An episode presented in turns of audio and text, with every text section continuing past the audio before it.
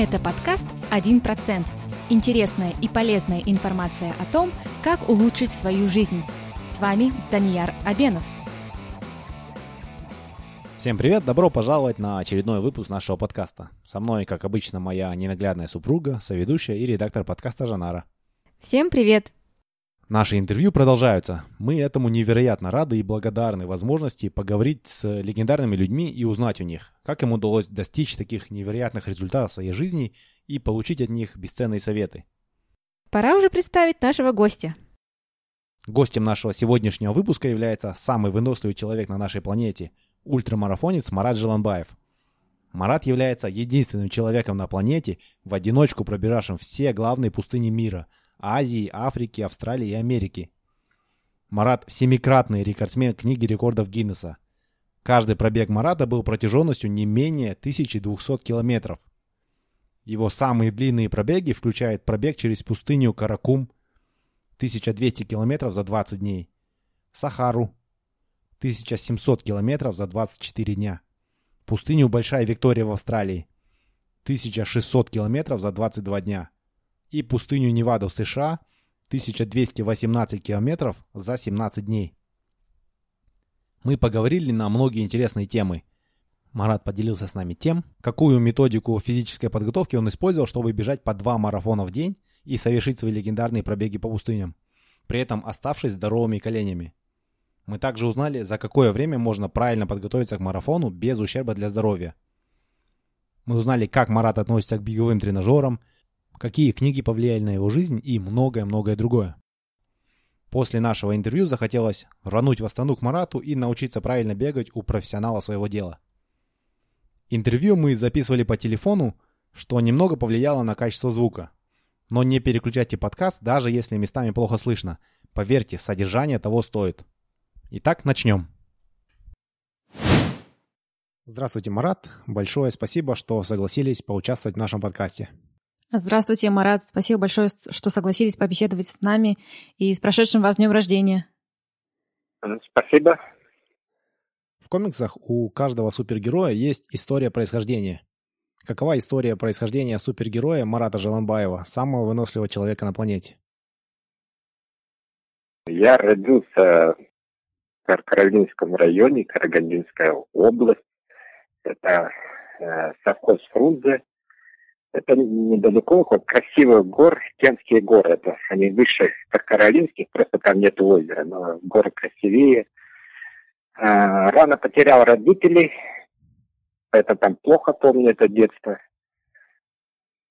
Вы установили несколько мировых рекордов по пересечению пустынь. А почему вы выбрали для пробегов именно пустыни? В пустыне я пришел совершенно случайно. То есть я до этого установил э, несколько мировых рекордов на длинные дистанции, именно на количество марафонов, и у меня объем, э, тренировочный объем в день был самый большой в мире, то есть бегал по два марафона в день. Мне надо было куда-то свои силы показать, что это э, еще что-то сделать такое нереальное.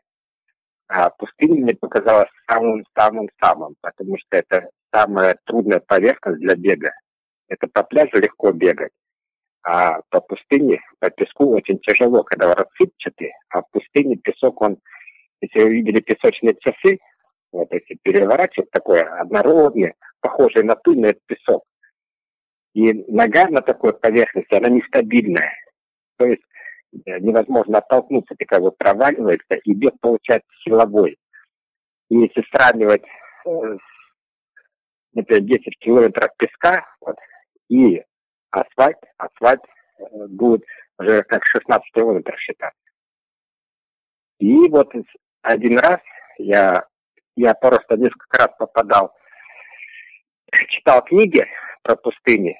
Я читал книгу Кондратьева это через пустыни, э, читал Воловича, э, известного военного врача. Он очень известный в мире был, вроде героя социалистического труда.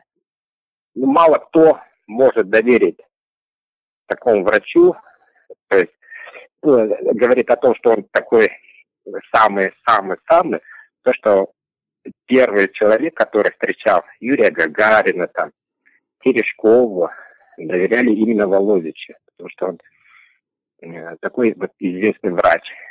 И он писал книги преодоления человека, выживания человека в экстремальных условиях, именно про пустыню. И когда я вот это прочитал, но самое-самое-самое это стало, когда я прочитал книгу, чисто случайно, это был 91 год, э, «Путешествие никогда не кончается». Это написала Робин Дэвидсон, э, австралийская путешественница. Она на четырех верблюдах, и собака пересекла пустыню Большая Виктория. И вот после этого я решил, что я пробегу эту пустыню. Целый год был тренировок, упорно тренировок. Я много узнавал, я разговаривал с Кондратенко, с известным пустынником Казахстана, с Володичем, ездил в Ашхабад, институт пустынь, с Чабанами, с военными, кто там живет в пустыне. И разрабатывал маршруты прохождения. И они многие отговаривали меня, почти все, но они когда поняли, что меня не остановить, они начали мне помогать. Вы упомянули, что на тот момент ваш обычный дневной объем был самый высокий в мире. Как вы пришли к такому объему? В этом заключалась моя методика тренировок именно марафонцев, сверхмарафонцев. То есть методик существует много, э, их может быть там десятки, может сотни, а может и тысячи разные методики. И я придумал свои, потому что я считал, та методика хороша, ну, моя лучше. И получилось чисто случайно из-за того, что еще в детстве я решил подтянуться, например. Я мало подтягивался, решил много научиться подтянуться, и это у меня получилось. Буквально через месяц подготовки я потянулся 50 раз, установил рекорд в школе. И бегая, я подумал, что это такое вести. Э, плюс я одну разработку нашел, ну, как бы чисто случайно я купил один раз книгу, называется «Бегом от инфаркта». Я думал, что это, это пробег что-то. Тогда книг мало было, интернета вообще не было. И написал это академик Амуса. И когда я прочитал, это был не о это было о сердце, о гимнастике его, Амосова. Когда я прочитал эту книгу, там именно гимнастика Амосова, она отличается от других гимнастик. В принципе, ничем не отличается. Такие же упражнения, там есть гантели, это. Но я решил гантели убрать и собственным весом делать гимнастику. Она похожа на зарядку. но отличалась тем, что если зарядку человек делает или гимнастика, там 7, там 10, 15 максимум упражнений, то это отличается тем, что человек делает 100, 10, так, ну, обыкновенно, раз, два, три, четыре, пять, а дальше на скорость, на максимальной скорости. И вот одно упражнение, второе, там заключалось, тысячу упражнений надо сделать. И эту книгу прочитал. Мы когда какую-то книгу мотивационную прочитаем, мы раз стараемся что-то сделать. А я как раз пробежал марафон. Я к этому времени, не знаю сколько, но около 70, может, марафонов, так просто для себя бегал. И после каждого марафона дня три был отходняк. Ну, то есть люди в основном, марафонцы ковыляли, как бы по лестнице было тяжело спускаться, ноги болели. И многие марафонцы просто ноги кверху, чтобы это быстрее опять и мазали всякие мазели на основе змеиного, пчелиного яда, ну, такие разогревающие, более утоляющие. И я также делал, как и все. А в этот раз я книжку прочитал и просто решил эту гимнастику все сделать. Тысячи. Десять упражнений по сто. И я сделал. Потом еще раз сделал в этот же день еще тысячу, хотя там было тысяча. Я почувствовал на следующий день, что я все хорошо так чувствую. Я стал постоянно делать, делать. И я попробую еще марафон пробежать. Еще раз я так делал, делал. В итоге 4, 3, 5 тысяч смог делать такие упражнения, хотя вроде марафон тяжелая работа, а тут я еще себя загружал, я чувствую, что я лучше восстанавливаюсь. Потому что я не ноги кверху, а начинал делать упражнения, то есть метаболизм э, тех суставов, где болели после марафона. Это ноги, это и пояс, и даже плечевой сустав может болеть. Потому что нагрузка большая, потому что это бег, это от ходьбы отличается тем, что это ударное идет, то есть это прыжок. А в марафоне может быть там 45 тысяч ударов. А представьте, там капля капает, капает, бетон или в может быть дырка, это многие же знают. А здесь получается в марафоне, когда бежит, это весь вес на одну ногу идет, идет, идет, и в итоге на позвонки, на мышцы, на связки идет большая нагрузка. И я делаю эти упражнения, быстрее восстанавливался и лучше себя чувствовал, кровообращение там увеличилось, метаболизм, температура.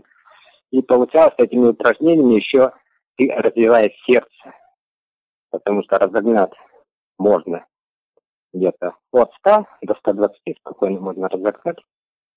А в, этот, в этом промежутке очень хорошо развивается сердце. Не зря же Амосов, он кардиохирург, кардиолог именно занимается сердцем. И удобно тем, что эти упражнения, они как бы суставные. Я просто там часть выбрал из того, что у него было, я что-то выбрал. И сделал еще, э, понял, что она помогает для восстановления опорно-двигательного аппарата. Это суставы, мышцы, связки. Я просто много чего знаю, потому что я физкультурную технику не заканчивал и как тренер уже работал. И я Мосову там что-то писал, но не ответил.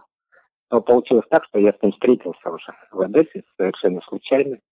Он пришел на шестисуточный забег. Я так с ним поговорил. Разговаривали, и я когда сказал, что я, вот я занимаюсь его на методикой, да-да-да-да-да-да, и в пустыне он мне еще сказал, а вот это попробуй, это, это. И это здорово очень. То есть и моя методика заключалась в большой объем. Я не сразу пришел к этому большому объему. Если средний марафонец недельный объем имеет 70-75 километров, это значит, э, ну, я делал 85 в день. Да, это целый год достигал. То есть постепенно, постепенно, постепенно, в любую погоду. То есть каждый день и вот так, вот так. Да, было трудно, особенно первые там три месяца, четыре. К концу года уже я почувствовал, что я в хорошей форме. Хотелось бы убедиться, что я правильно понял. Вы э, занимались по гимнастике по этой, делали ее ежедневно и даже в несколько раз больше, чем то, что было прописано в книге. И параллельно вы еще бегали в день, каждый день по большему объему, и это помогало вам восстанавливаться и укреплять организм? Да, по идее, организм получал хорошую стряску почти каждый день, и он находил резервы для того, чтобы улучшить. И это действительно выступал, когда на международных соревнованиях, например, в 7 дней, 7 марафонов там, в Америке, в Америки. Когда я бежал, вот наш первый марафон, я отдыхал. Они бежали, они ковыляли, они шли к массажисту, мазали, мазали. Я уже про мазе забыл, я просто прибегаю и гимнастику. Гимнастика стихаря делал, кого не видите. Это была моя ноу-хау. Как вы думаете, то, что эта гимнастика была настолько эффективна, как-то зависело от того, какие у вас там генетические предрасположенности? Или вы считаете, что любой человек, занимаясь правильной методикой, может добиться похожих результатов? В принципе, я думаю, методики существует много, из-за того, что все мы люди разные. Это не могу сказать, моя методика ко всем подходит. И я с этим никогда ни с кем не делился, но вот я буквально год назад больше и больше начал тренировать людей по своей методике.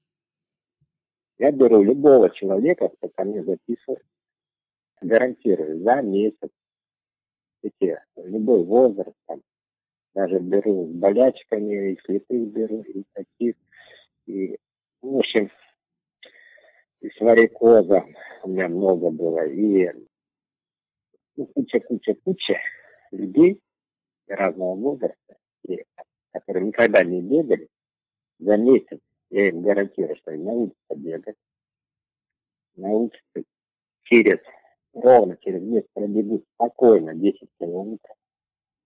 Их техника бега будет, конечно, они делают гимнастику мускулов, и они, когда бегут, знают свой пульс точно, без всяких гаджетов. Это основа, потому что для меня главная задача их научить и чтобы они понимали свой организм. Это, это самое главное. И с другой стороны, они знают свой кадр, они знают частоту шагов. Когда бегут, они точно знают. Это тоже очень э, влияет на частота шагов, она должна быть определенной для того, чтобы получить и так далее. Ну и сердце, мои ученики, они укрепляют сердце, укрепляют свои суставы. За пять с половиной лет было, я пробежал 160 тысяч. Это еще никто не делал. И на свои коленки совсем не обращался. Были периоды, когда кто-то там заболит, там старался прислушаться, понять, для чего. И, в принципе, если что-то болело, я, наоборот, нагружал упражнениями. Это голова не болит.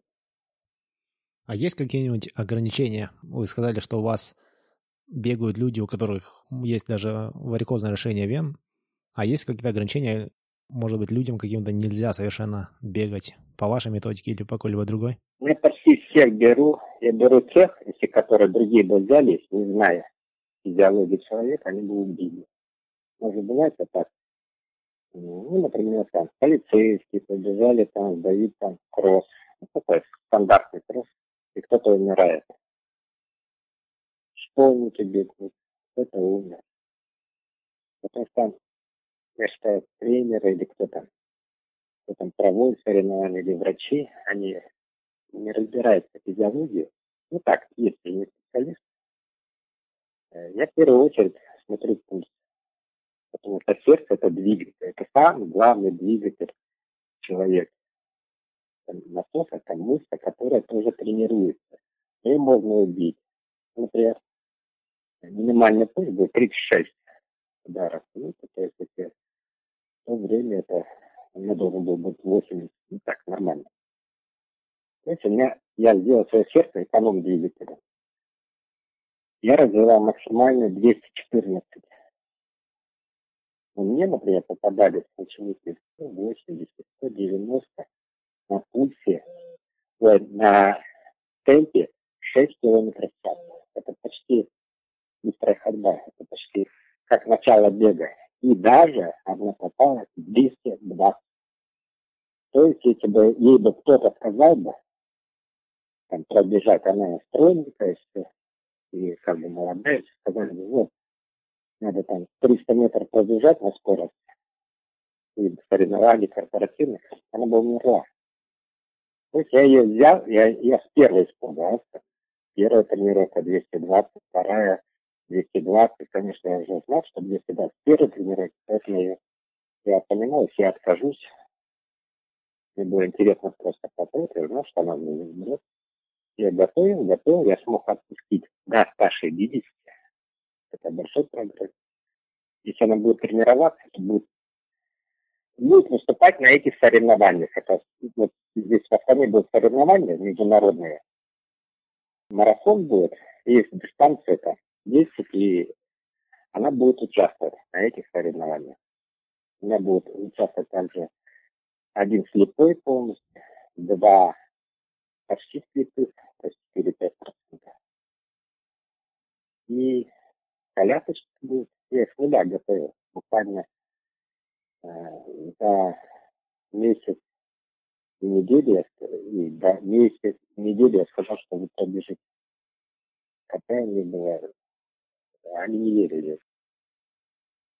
И они сейчас уверены, что вы упомянули, что вы помогаете также э, правильно бежать, то есть помогаете с техникой бега. А не могли бы вы объяснить, что имеете в виду, что значит правильно бежать и как люди бегут неправильно? Вот, еще раз буду рассказывать, это очень длинно. Когда вот в основном переехал, я решил, если после здоровья опять бегать, Вижу, много неправильно бегают. Я не кормил, значит, должны обращаются, вот с этим трудно. Я просто залез как новичок, решил погуглить, что они спрашивают, там, как пробежать марафон пробежать. Можно. Как пробежать первый марафон. Нажал, и там появилось тысяч. Вы же знаете, что это там тысячи. Да, неправильно, неправильно, неправильно, неправильно. 60 правильно неправильно, опять 30 там правильно. То есть DVD лезет не то, что правильно, а только если этот сайт раскручен, он впереди будет. Если этот блогер раскручен, то есть там, то есть вы поняли, тренер это пишет, это известно, многие тренеры не пишут. Какая информация, а кто пишет, их 300 подписчиков. Естественно, они будут где-то внизу. То есть, а написать у нас любой может написать человек, она появится в интернете. Ну, это книжка, что ее издать надо, что ее где-то проверят.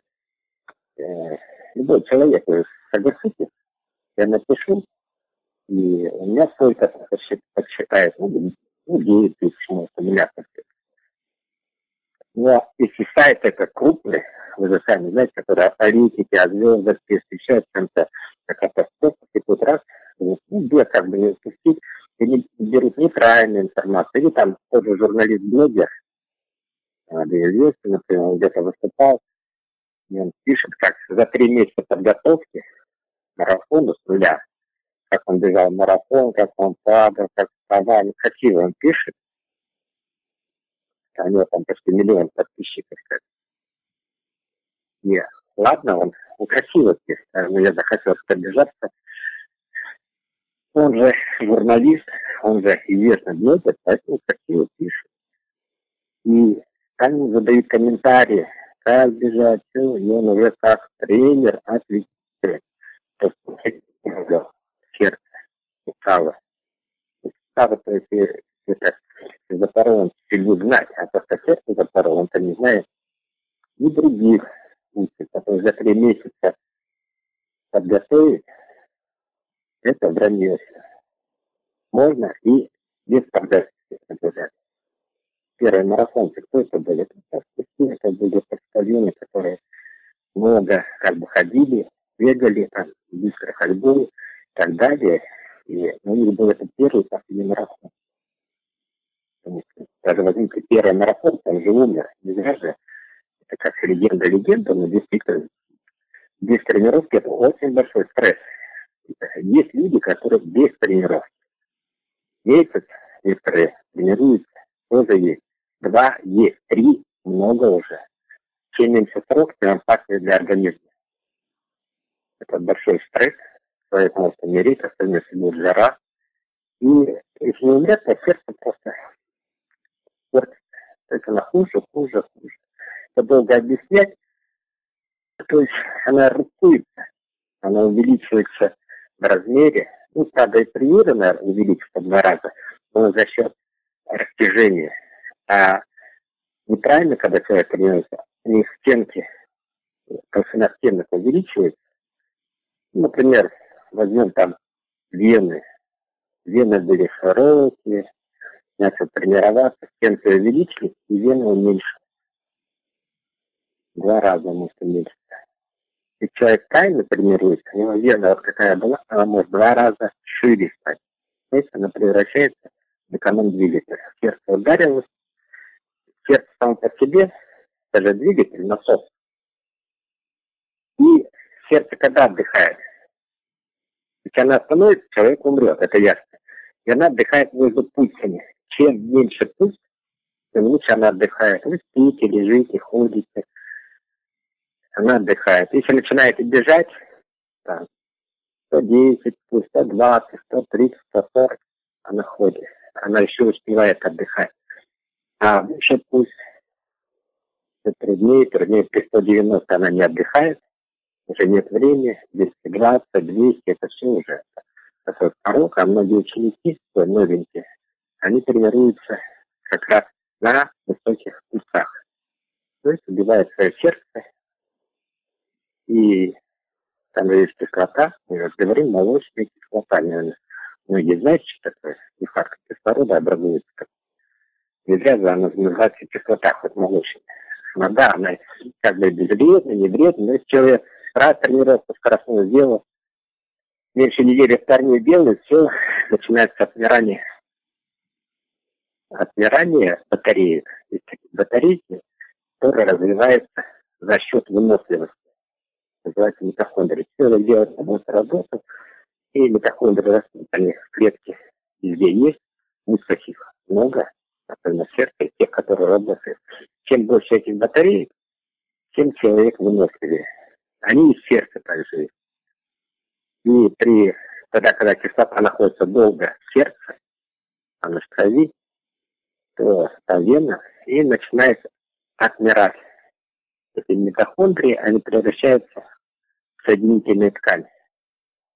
Соединительные ткани это как рубцы, шрамы на сердце. Они мелкие, мелкие, мелкие. То есть даже тренеры бывают, особенно детей делать скоростную работу, хотят быстрее результат, нагружают детей, а у детей суставы растут медленно, мышцы растут медленно, десятилетние, одиннадцатилетние, двенадцатилетние, строительные. А сердце вообще не успевает расти. А в это время такая нагрузка мощная. И они могут стать чемпионами Азии даже. А потом врачи спишут, если человек не умрет. Чаще списывают. Вы сказали, что есть определенные риски, если а, гнать с места в карьер и увеличить, сразу давать большую нагрузку на сердце. Как думаете, при правильной тренировке сколько нужно времени, чтобы безопасно, спокойно подойти к тому, чтобы быть способным пробежать марафон? Марафон, чтобы пробежать, надо год тренировок. Именно тренировок. Минимум 9 месяцев под тренера. Ну, когда тренер который понимает. А так, год-полтора, это для того, чтобы вы не навредили себе, именно на укрепление пошло, потому что вы не чемпион мира, зачем вам это? Грубить свое здоровье, сердце одно. Это так. А амбиции, некоторые именно амбиции пользуются, что... И, в принципе, по идее, кто вот за месяц, за два, за три хочет такой результат сразу достичь марафон, я говорю, это, в принципе, это реально кто-то делает, они показывают пример, плохой пример, и люди начинают, ну, я считаю, это лентяи. Это лентяи, потому что я просто знаю таких марафонцев, которые за три месяца подготовились, первый марафон, потом второй марафон за два месяца, третий марафон за месяц, потом не готовится, а потом случаются летальные исходы именно у марафонцев. Бывает, пробежит, не попадались такие марафонцы, которых спасали.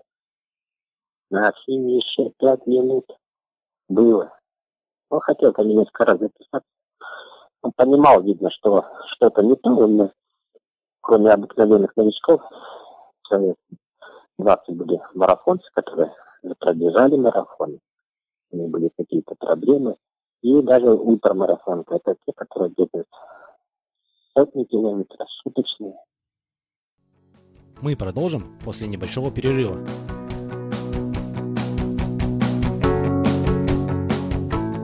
Друзья, мы будем очень признательны, если вы поделитесь нашим подкастом со своими родными, близкими, знакомыми и друзьями, а также покажете им, как подписываться на подкаст и как слушать последние выпуски. Не забывайте также ставить нам 5 звездочек на iTunes и оставлять свои комментарии. Заранее спасибо.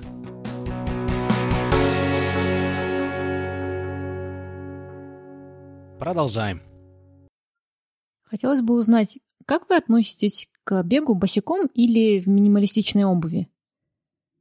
Надо и так бегать, и так бегать, и так. Я один год бегал босиком. Без себя просто понять, какая нужна техника бега для человека.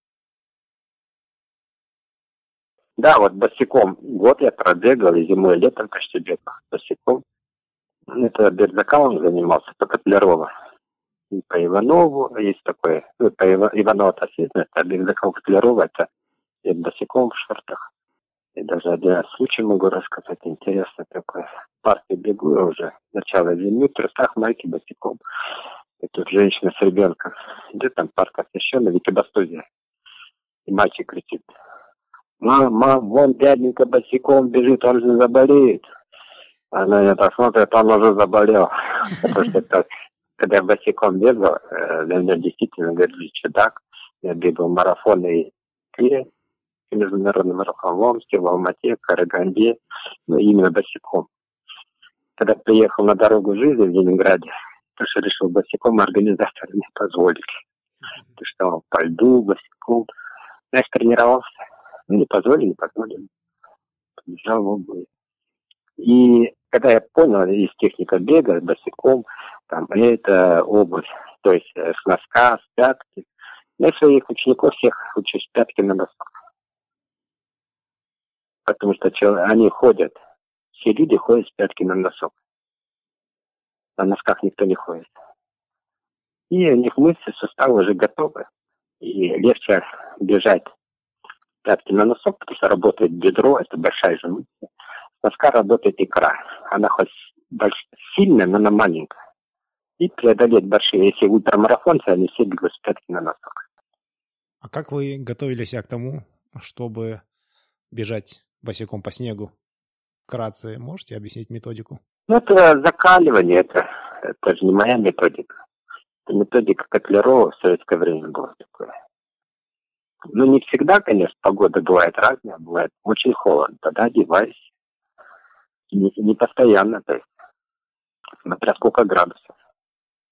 То есть минус 40 я одета бело в обуви. Ну, возвращаясь от холода к жаре, хотелось бы возвратиться к вашим пробегам по пустыням и спросить у вас именно вот с психологической точки зрения, что вам помогало бежать на протяжении сотен километров, когда вокруг было ни души, однообразный пейзаж и было палящее солнце?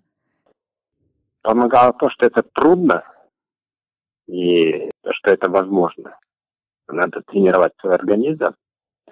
А то, что один, я просто привык один. Когда я из дома сбегал, и ребята убалтывал, ну, чтобы не один бежать. Мы также наволочки собирали, собирал это сухпай для того, чтобы сбежать, чтобы готовились. То есть планировал. И мало кто соглашался. Рядом соглашались бежать, а далеко, если я, например, скажу, Новосибирск или там Ташкент, то почти никто не соглашался. Ну, никто не соглашался. Я один всегда. То есть на себя как-то надежнее было. А там уже объем тренировок у меня был такой, что рядом уже никто не мог так дышать, поддерживать. А что было самым сложным во время пробегов по пустыне? Все сложно. И песок, и жара. Самое главное было опасность а, остаться без воды. Это самое главное.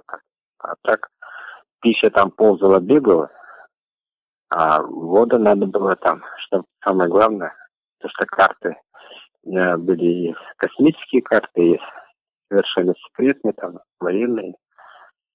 Но бывало, что в колодце не было воды. Или была э, непригодна для питья.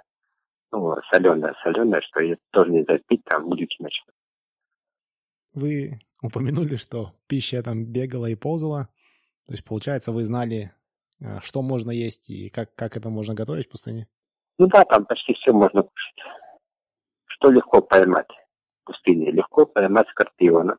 Потому что под любым сарсалулом, камнями, их много. Легко поймать змей, что они ползают не очень быстро. И черепах легко.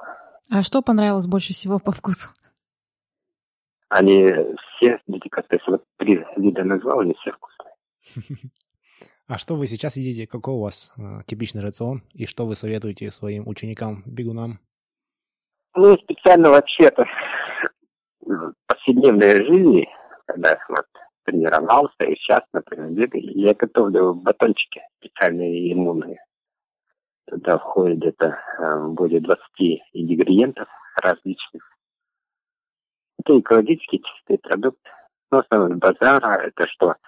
Где-то 8 видов орехов, финики, курага, изюмы, несколько видов, там красный, черный, желтый, там же бананы, овсяные, хлопья.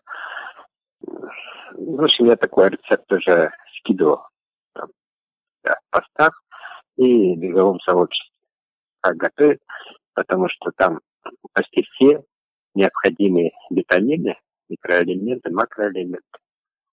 И плюс э, 20% жиров, 20% белков и 60 углеводов. Как человеку нужно, так она и ну, в таких пропорциях. Уже надо добирать просто уже овощи, фрукты, рыбы, мясо. Ссылку на ваши посты мы опубликуем на своем сайте. Хотел бы еще узнать у вас, а как вы относитесь к беговым тренажерам, которые сейчас распространены и находятся во всех тренажерных залах?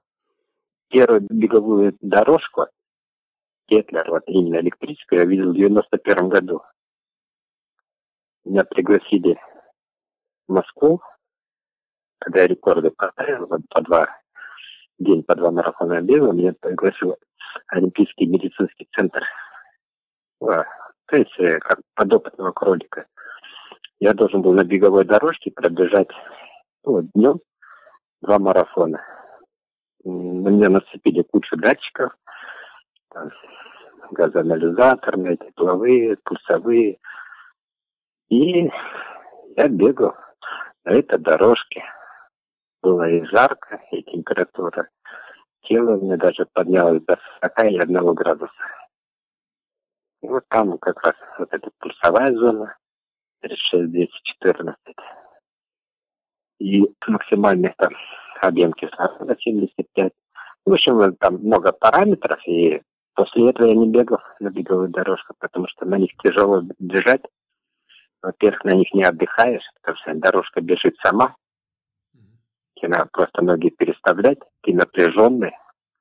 В общем, те, кто когда-то бегал на беговых дорожках и приходит ко мне учиться, они все уже, никогда их не заставишь на беговой дорожке бегать, потому что на улице это кислород.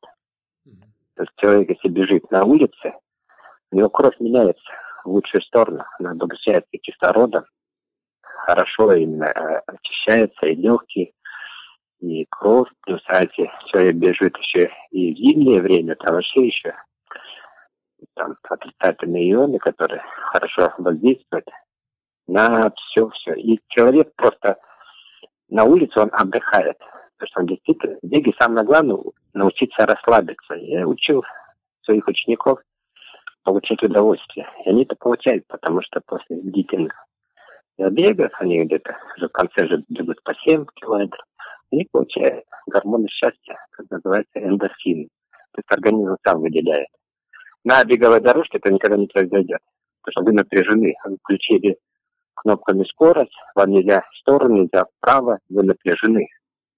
И плюс там какой бы там кондиционер или что-то, помещение не было просторно, там э, воздух не ахти. Мы читали вашу биографию в СМИ в разных э, предыдущих интервью, и для себя поняли, что вам присуща большая доза любопытства и предприимчивости. Вот примеру, можно упомянуть такую историю, что вы в советское время прочитали в журнале «Советский художник» о приглашении художников из Советского Союза участвовать в выставках-продажах ФРГ. И вам тут же удалось найти способ, подать заявку. Впоследствии вы даже смогли продавать свои картины за рубеж. И вот хотелось бы узнать вот эти вот качества любопытства, предприимчивости. Как вы думаете, вы родились с ними или вы смогли их как-то приобрести по жизни? Ой, так трудно сказать. Книги помогли, наверное тоже книжки очень много помогли, потому что книжки мотивировали. Сперва, когда хотел художником быть, я читал э, именно как рисовать, и читал автобиографии художников. Если взять того же Леонардо да Винчи же многосторонний был. И туда, и сюда, и это был мой кумир. И поэтому, конечно, я думал, и за то взяться, и, за то, и стараться сделать максимально, не просто так, а сделать по максимуму все, что возможно. У человека тысячи целей, у каждого. И мы что-то, чего-то добиваемся. И я брал такие цели, которые почти нереальны.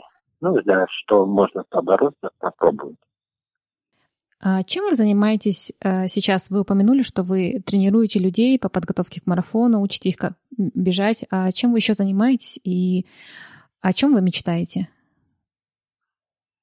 У меня бизнес есть, я просто весь отдал в аренду, там ресторан есть, так в другом городе. И здесь вот утром, только утром я в основном тренирую э, группу, начинаю 5, 6, 7 утра. Есть платные, есть бесплатные. Бесплатные это в основном инвалиды. И также я занимаюсь пропагандой спорта. Ну, участвую как спикер в мероприятиях. Я люблю мотивировать людей. Потому что самое главное в жизни это все равно мотивация. Мы же знаем, что люди, у которых все есть, ну, сынки тех, они же не достигают каких-то высот. Именно достигают те, которые поставили цель, идут, идут, идут. Они могут только и выстрелить. Ограничения своих же не только учу, тренирую, бегать, я их хочу, чтобы они не ставили перед собой ограничения. То есть все эти барьеры, трудности, они должны быть. Они не должны их бояться, а надо преодолевать. И человек с каждой трудностью, с барьером становится просто сильнее намного сильнее и выносливее. Не только физически, психологически. И своя победа нам больше дает всего-всего-всего-всего. Поэтому тренирую, мне тренировать и нравится, во-первых, это интересно, это я могу, я считаю, я специалист в этом. А в дальнейшем я вообще хочу, чтобы сам бег у нас нигде не учат. Школе, в садике бегать, родители не учат, в институтах не учат, за границей тоже не учат. А почему бы нам первой стороной в мире не сделать, чтобы мы ввели это обучение? Сколько на это надо? Это надо месяц тренировок. Это по моей программе, если школу внедрить, и люди на всю жизнь будут знать, потому что ко мне записано на месяц. Они говорят, на второй, я говорю, не надо вам на второй я могу с вас деньги взять за хоть за год. Но зачем делать, я вас за месяц научу. Если человека научить, во-первых, не будут болеть, потому что именно система будет. Потому что они будут выносливые, сильные, и бег отличается от других видов спорта, то, что он самый демократичный. Бегать можно везде, в любую погоду, для этого не надо там, специализированных залов. Такое мое, мое мнение, что правильно. И надо вот это... Мы не должны за кем-то повторять. Давайте мы первые это сделаем. Вот у меня есть такая цель. Я хочу этого добиться. И хочу здесь еще крытую беговую дорожку, километровую, в Астане хотя бы начать. Мы будем надеяться, что эта цель у вас обязательно исполнится в ближайшее время. Спасибо. Хотелось бы перейти к серии более коротких вопросов, но ваши ответы не обязательно должны быть короткие. Какую книгу вы чаще всего дарили, кроме тех, которые вы уже упомянули? Ну, книги в основном я дарил такие более, больше как мотивационные все равно я прочитаю, потому что я раньше копил эти книги, а потом я вот что-нибудь лежать, я буду их дарить, они же как новые. Прочитаю, если я запомнил информацию, потому что я, некоторые бывают второй раз, третий раз прочитывают. Мне это хватает, и, и их передариваю. Потому что я покупаю в основном технически, ну, то, что мне надо. Их в основном это мне нужны, а мотивационно бывает, это прочитал, она ну, так А так все специально кому-то покупать, я не помню. Книги не всем подаришь, а тем, которые не выкинут, а действительно прочитает и пойдет на пользу. А, какие ваши утренние ритуалы? То есть как начинается ваше идеальное утро, первые 60 минут? Ну, я шесть раз в неделю встаю 3.55. Чай или кофе. Стакан или два. И чуть-чуть там гимнастику сделаю и еду в триатлон парк. От меня где-то полчаса езды. Там пять часов у меня начинается тренировка. Средняя провожу три тренировки подряд. Пять, шесть, семь. И возвращаюсь назад, то есть она ну, заряжает на весь день. В среднем пробегая 17 километров, иногда бывает 30. Каждый день кроме воскресенья. Но воскресенье у меня бывает просто скоростная работа. Я делаю вечером скоростную для своих учеников. Не всегда, но почти. Тоже по утрам? Вечером.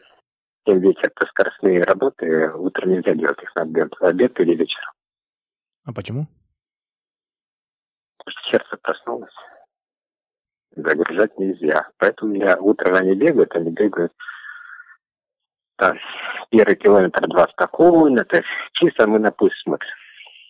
То есть это двигатель, это как, чтобы не застучал ваш двигатель, они уже знают, я знаю.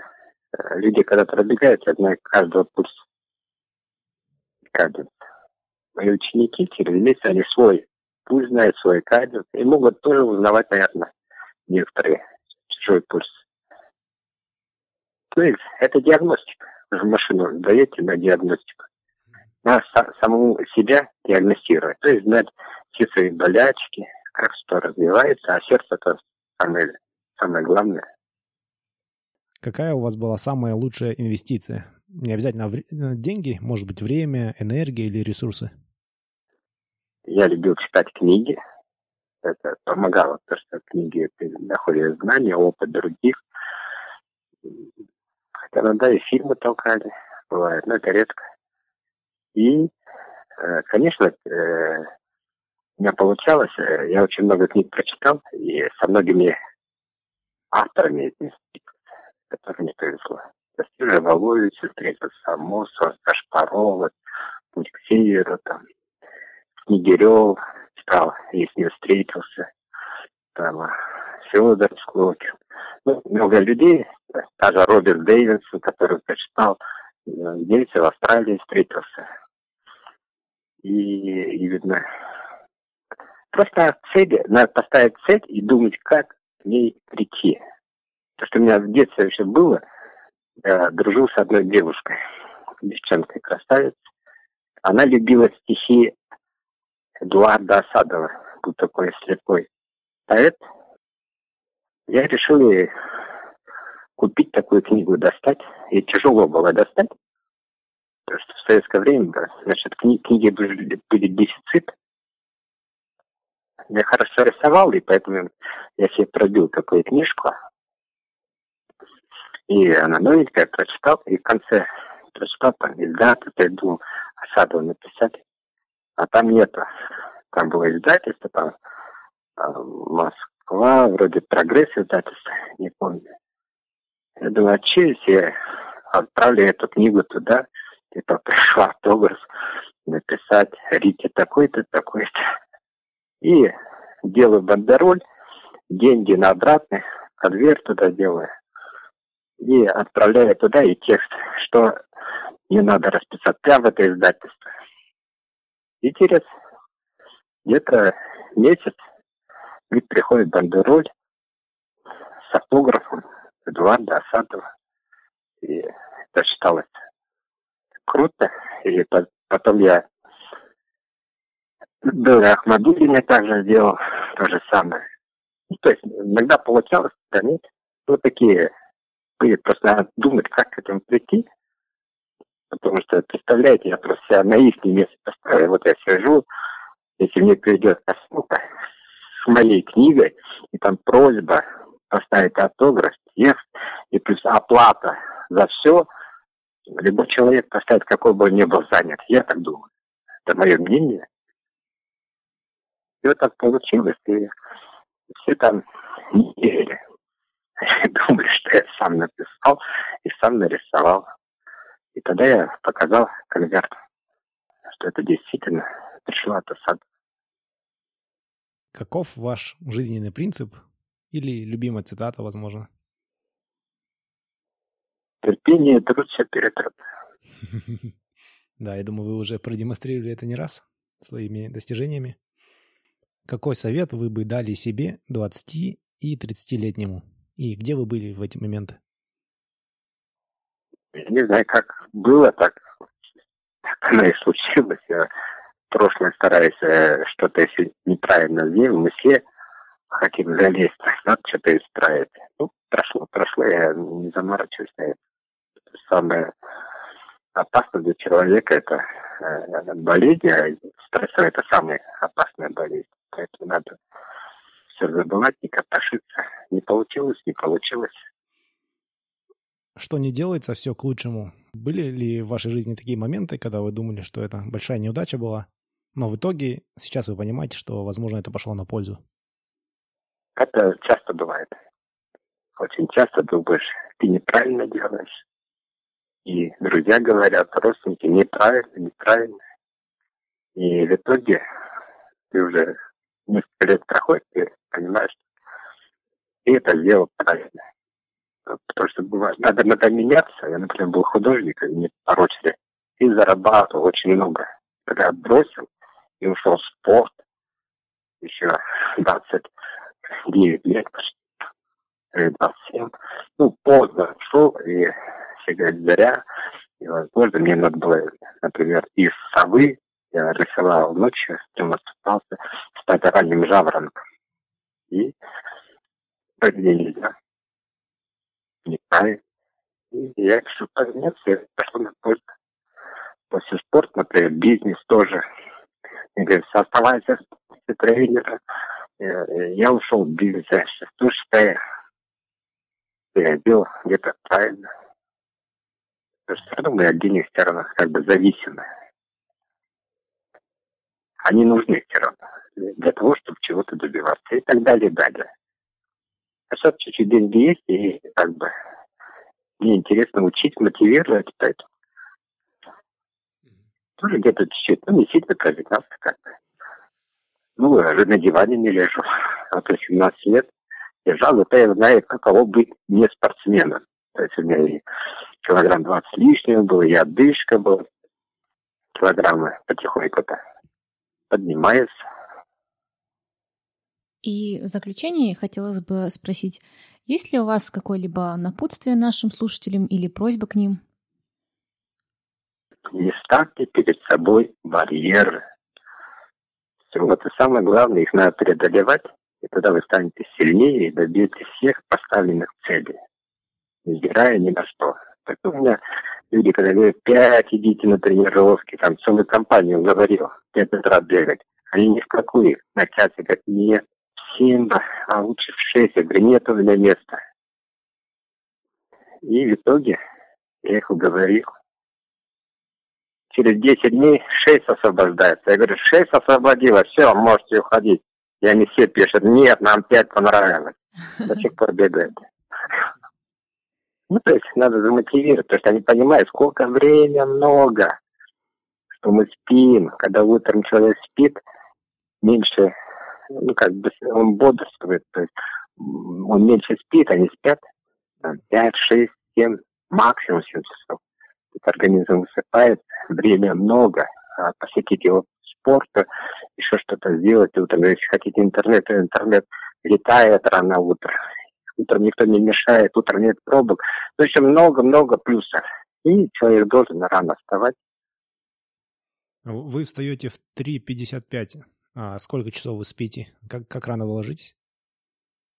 Если я в 10 ложусь, э, значит, я днем не сплю больше. Если тоже, тогда выходит, надо днем спать. Марат, спасибо вам большое за ваше время. Было очень интересно с вами пообщаться. Я думаю, наши слушатели узнали, и мы тоже узнали огромное количество очень полезной информации, которая, я уверен, всем поможет нам. А, мы дадим ссылки на ресурсы, которые вы упомянули, на книги, которые вы упомянули в нашей, на нашем сайте. Но хотелось бы еще раз сказать вам спасибо за ваше время, за то, что вы делитесь своим опытом, информацией, которая, которую вы наработали годами. Это очень полезно и интересно, а, я думаю, будет всем. Да, и большое спасибо, что вы мотивируете людей к здоровому образу жизни. Всегда готов.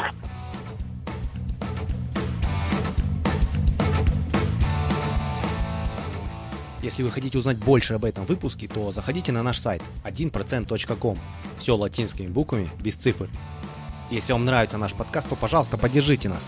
Расскажите о подкасте своим друзьям и научите их пользоваться подкастами. Поставьте нам 5 звездочек на iTunes. Это поможет другим людям найти подкаст и узнать интересную информацию. Впереди у нас заготовлено еще очень и очень много интересных и полезных выпусков. Я уверен, что информация из этих выпусков поможет вам улучшить свою жизнь хотя бы на 1%. Спасибо вам за ваше внимание и за вашу поддержку. Пока!